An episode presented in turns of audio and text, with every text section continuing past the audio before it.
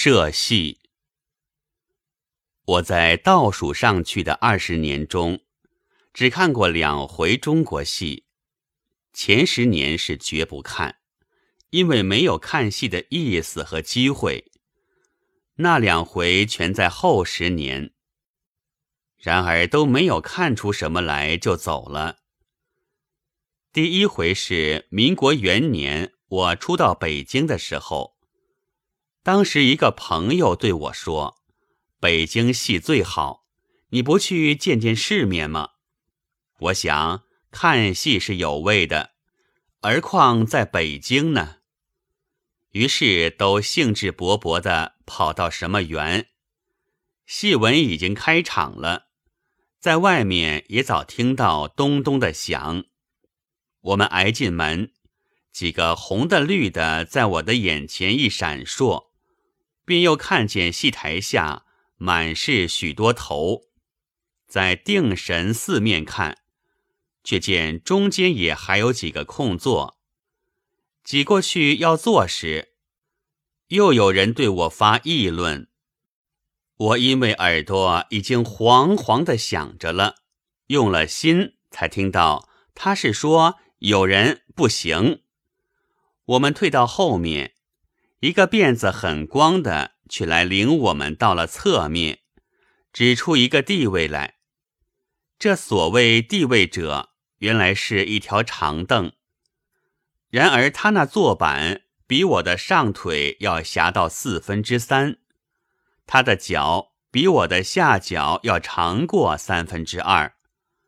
我先是没有爬上去的勇气，接着便联想到。私刑拷打的刑具，不由得毛骨悚然的走出了。走了许多路，忽听得我的朋友的声音道：“究竟怎的？”我回过脸去，原来他也被我带出来了。他很诧异的说：“怎么总是走，不答应？”朋友，对不起，我耳朵只在咚咚慌慌的响。并没有听到你的话。后来我每一想到，便很以为奇怪，似乎这戏太不好，否则便是我近来在戏台下不适于生存了。第二回忘记了哪一年，总之是目击湖北水灾捐，而谭教天还没有死。军法是。两元钱买一张戏票，可以到第一舞台去看戏。扮演的多是名角，其一就是小叫天。我买了一张票，本是对于劝募人聊以色泽的，然而似乎又有好事家乘机对我说了些叫天不可不看的大法要了。我于是忘了前几年的东东惶惶之灾，竟到第一舞台去了。但大约一半也因为重价购来的保票，总得使用了才舒服。我打听得叫天出台是迟的，而第一舞台却是新式构造，用不着争座位，便放了心，延宕到九点钟才出去。谁料照例人都满了，连立足也难。我只得挤在远处的人丛中，看一个老旦在台上唱。那老旦嘴边插着两个点火的纸捻子，旁边有一个鬼卒。我费尽思量，才疑心他或者是木莲的母亲，因为后来又出来了一个和尚。然而我又不知道那名角儿是谁，就去问极小在我的左边的一位胖绅士。他很看不起似的斜瞥了我一眼，说道：“公云府。”我身愧浅陋而且粗疏，脸上一热，同时脑里也掷出了绝不再问的定章。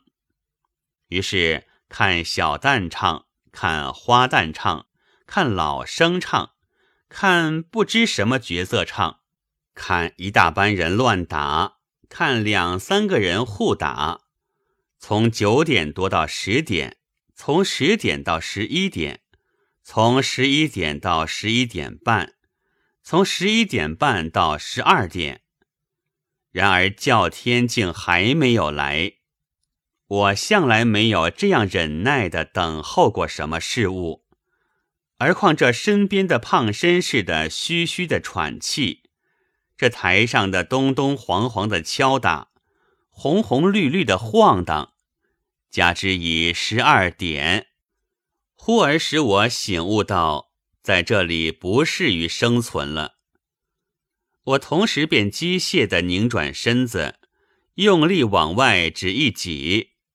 觉得背后便已满满的，大约那弹性的胖绅士早在我的空处胖开了他的右半身了。我后无回路，自然挤而又挤，终于出了大门。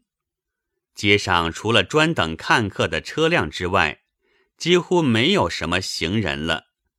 大门口却还有十几个人昂着头看戏目。别有一堆人站着，并不看什么。我想，他们大概是看散戏之后出来的女人们的，而叫天却还没有来。然而夜气很清爽，真所谓沁人心脾。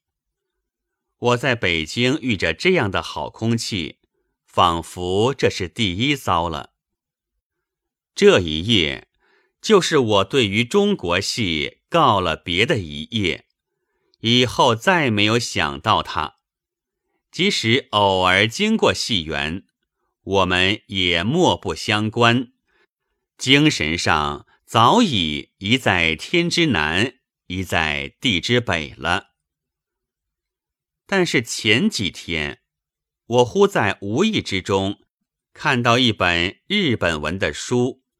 可惜忘了书名和著者，总之是关于中国戏的。其中有一篇大意仿佛说，中国戏是大敲大叫大跳，使看客头昏脑眩，很不适于剧场。但若在野外散漫的所在，远远的看起来，也自有它的风致。我当时觉着。这正是说了在我意中而未曾想到的话，因为我却记得在野外看过很好的好戏，到北京以后的连进两回戏园去，也许还是受了那时的影响嘞。可惜我不知道怎么一来，竟将书名忘却了。至于我看那好戏的时候，却实在已经是远在遥遥的了。其实恐怕我还不过十一二岁。我们鲁镇的习惯，本来是凡有出嫁的女儿，倘自己还未当家，夏间便大抵回到母家去消夏。那时我的祖母虽然还康健，但母亲也已分担了些家务。所以下期便不能多日的归省了，只得在扫墓完毕之后抽空去住几天。这时，我便每年跟了我的母亲住在外祖母的家里。那地方叫平桥村，是一个离海边不远、及偏僻的临河的小村庄，住户不满三十家。都种田打鱼，只有一家很小的杂货店。但在我是乐土，因为我在这里不但得到优待，又可以免念“志志思甘，悠悠南山”了。和我一同玩的是许多小朋友，因为有了远客，他们也都从父母那里。得到了减少工作的许可，伴我来游戏。在小村里，一家的客几乎也就是公共的。我们年纪都相仿，但论起行辈来，却至少是叔子，有几个还是太公，因为他们河村都同姓，是本家。然而我们是朋友，即使偶尔吵闹起来，打了太公，一村的老老小小，也绝没有一个会想出犯上这两个字来。而他们也百分之九十九不识字。我们每天的事情大概是掘蚯蚓，掘来穿在铜丝做的小钩上。浮在河沿上去钓虾，虾是水世界里的呆子，绝不但用了自己的两个钱捧着钩尖送到嘴里去的，所以不半天便可以钓到一大碗。这虾照例是归我吃的，其次便是一同去放牛，但或者因为高等动物了的缘故吧。黄牛、水牛都欺生，敢于欺侮我，因此我也总不敢走近身，只好远远的跟着站着。这时候，小朋友们便不再原谅我会读《治治思干》，却全都嘲笑起来了。至于我在那里所第一盼望的，却在到赵庄去看戏。赵庄是离平桥村五里的较大的村庄。平桥村太小，自己演不起戏，每年总付给赵庄多少钱，算作合作的。当时我并不想到他们为什么年年要演戏，现在想，那或者是春赛是社戏了。就在我十一二岁时候的这一年。这个日期也看看等到了，不料这一年真可惜，在早上就叫不到船。平桥村只有一只早出晚归的航船是大船，绝没有留用的道理。其余的都是小船，不合用。央人到邻村去问，也没有，早都给别人定下了。外祖母很气恼，怪家里的人不早定，絮叨起来。母亲便宽慰一，说：“我们鲁镇的戏比小村里的好得多，一年看几回，今天就算了。”只有我急得要哭，母亲却极力的嘱咐我说：“万不能装模作样，怕又招外祖母生气。”又不准和别人一同去，说是怕外祖母要担心。总之是完了。到下午，我的朋友都去了，戏已经开场了。我似乎听到锣鼓的声音，而且知道他们在戏台下买豆浆喝。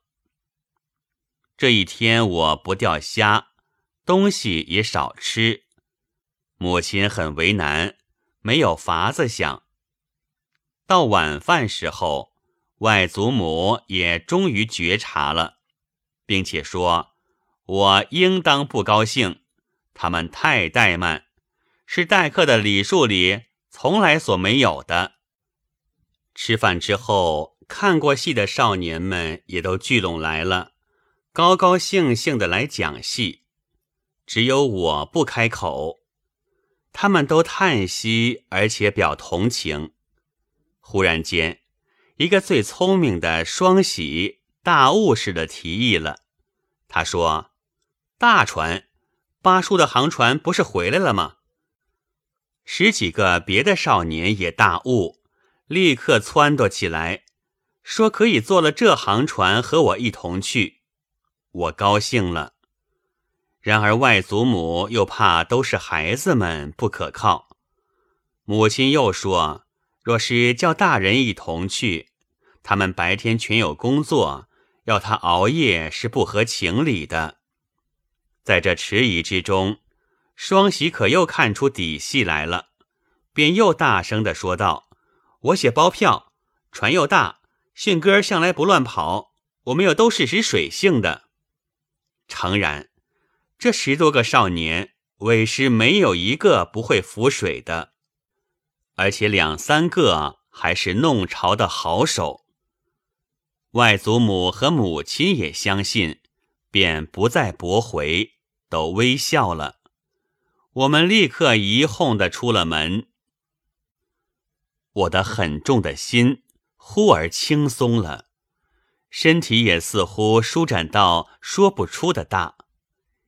一出门，便望见月下的平桥内泊着一只白篷的航船，大家跳下船，双喜拔前高，阿发拔后高，年幼的都陪我坐在舱中，较大的聚在船尾。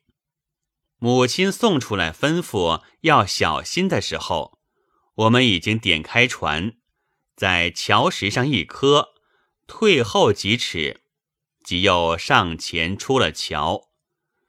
于是架起两只橹，一只两人，一里一换，有说笑的，有嚷的，夹着潺潺的船头积水的声音。在左右都是碧绿的豆麦田地的河流中，飞一般径向赵庄前进了。两岸的豆麦和河底的水草所发散出来的清香，夹杂在水汽中扑面的吹来，月色便朦胧在这水汽里。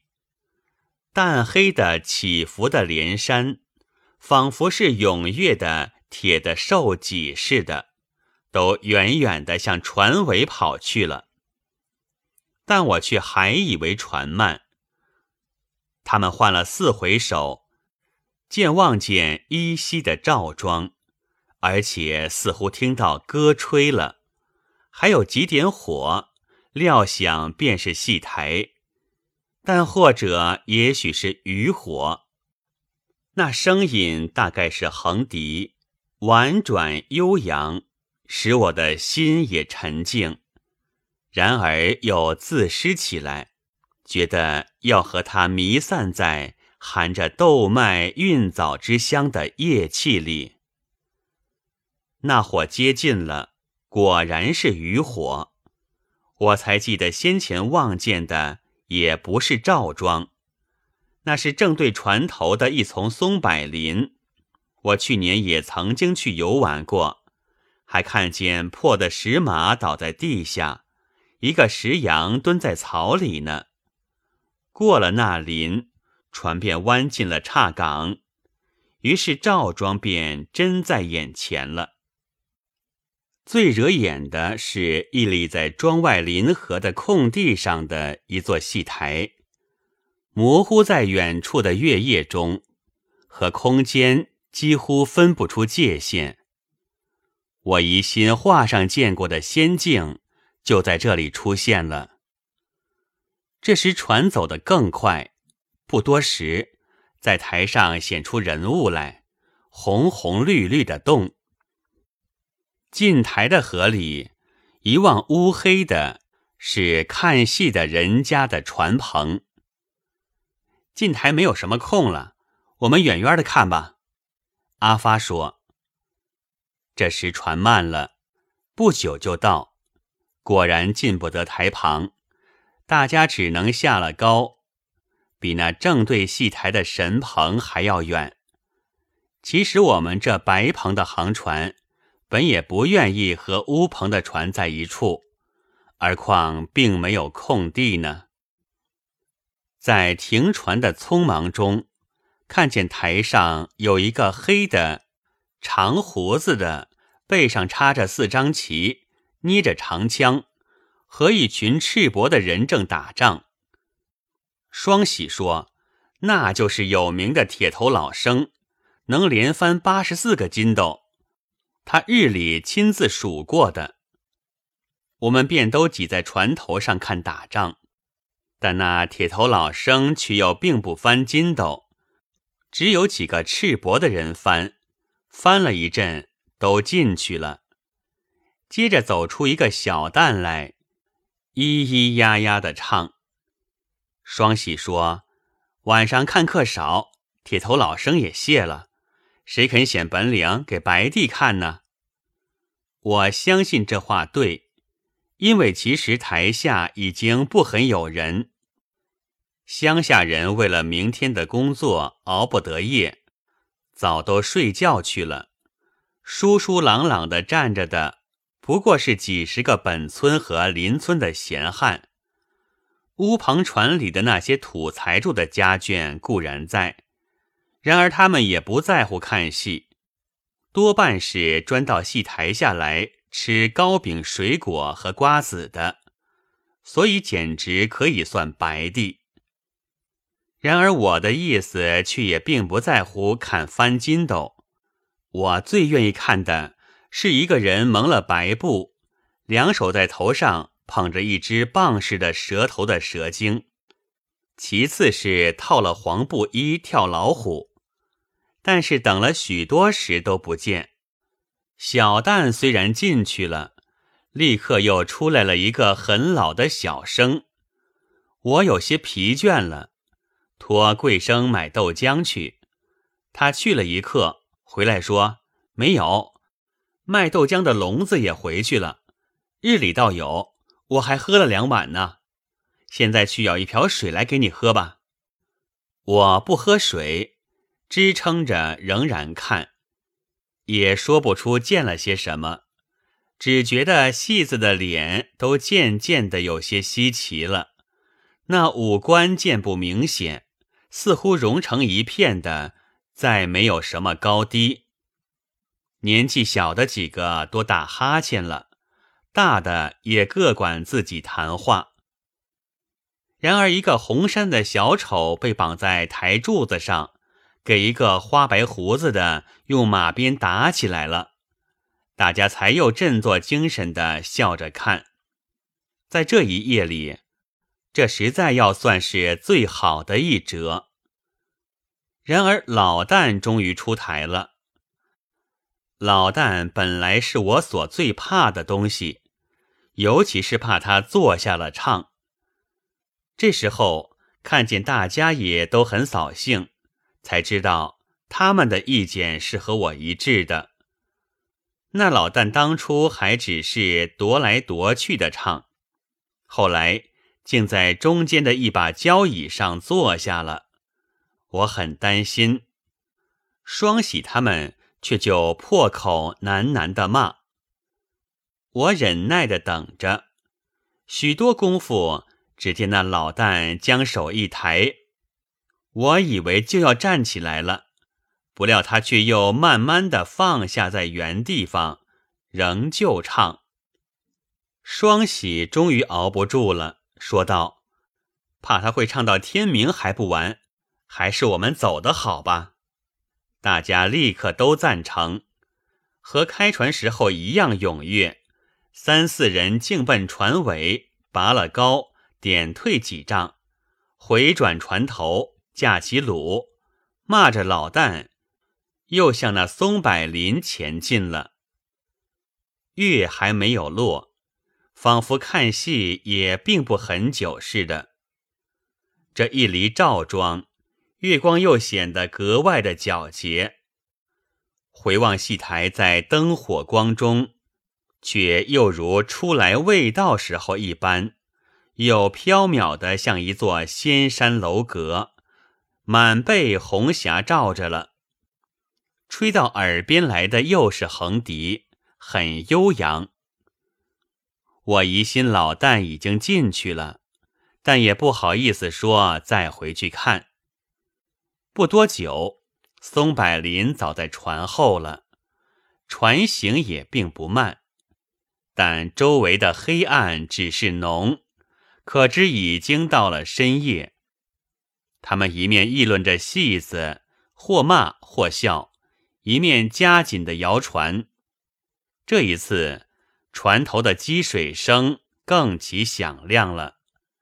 那航船就像一条大白鱼，背着一群孩子在浪花里窜。连业余的几个老渔夫也停了艇子，看着喝彩起来。离平桥村还有一里模样，船行却慢了。摇船的都说很疲乏，因为太用力，而且许久没有东西吃。这回想出来的是桂生，说是罗汉豆正旺相，柴火又现成，我们可以偷一点来煮吃的。大家都赞成，立刻靠岸停了船。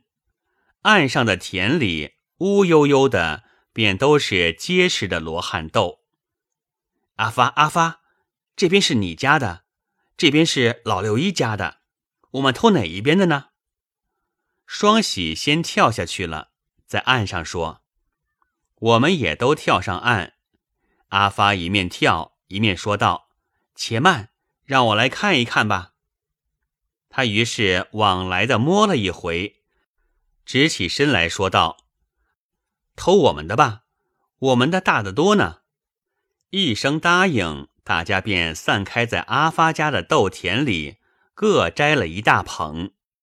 抛入船舱中，双喜以为再多偷，倘给阿发的娘知道是要哭骂的，于是个人便到六一公公的田里，又各偷了一大捧。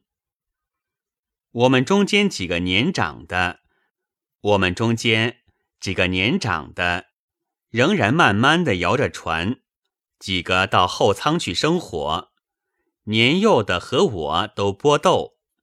不久豆熟了，便任凭航船浮在水面上，都围起来用手搓着吃。吃完豆又开船，一面洗器具，豆荚豆壳全抛在河水里，什么痕迹也没有了。双喜所虑的是用了八公公船上的盐和柴，这老头子很细心，一定要知道，会骂的。然而大家议论之后，归结是不怕。他如果骂，我们便要他归还去年在岸边拾去的一只枯旧树，而且当面叫他八赖子。都回来了，哪里会错？我原说过写包票的。双喜在船头上忽而大声地说：“我向船头一望，前面已经是平桥。”桥脚上站着一个人，却是我的母亲。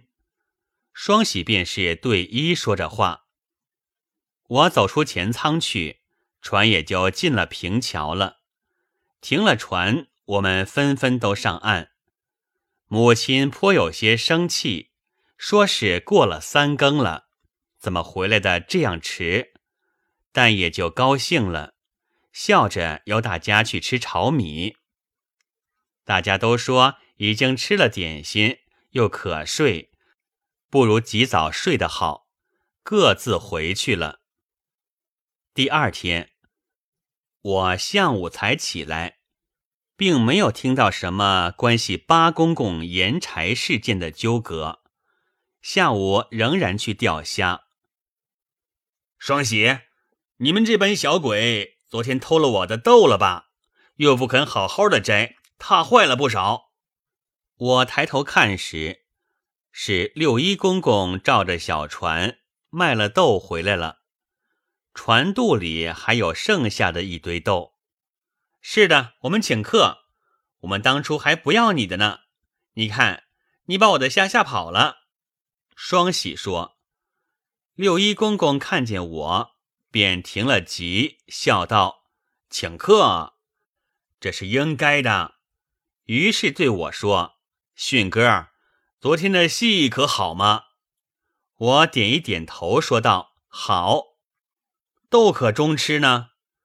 我又点一点头，说道：“很好。”不料六一公公竟非常感激起来，将大拇指一翘，得意地说道：“这真是大市镇里出来的读过书的人才识货。”我的豆种是粒粒挑选过的，乡下人不识好歹，还说我的豆比不上别人的呢。我今天也要送些给我们的姑奶奶尝尝去。他于是打着急子过去了。待到母亲叫我回去吃晚饭的时候，桌上便有一大碗煮熟了的罗汉豆，就是六一公公送给母亲和我吃的。听说啊他还对母亲几口夸奖我说：“小小年纪便有见识，将来一定要中状元。”姑奶奶，你的福气是可以写包票的了。但我吃了豆，却并没有昨夜的豆那么好。真的，一直到现在，我实在再也没有吃到那夜市的好豆，也不再看到那夜市的好戏了。一九二二年十月。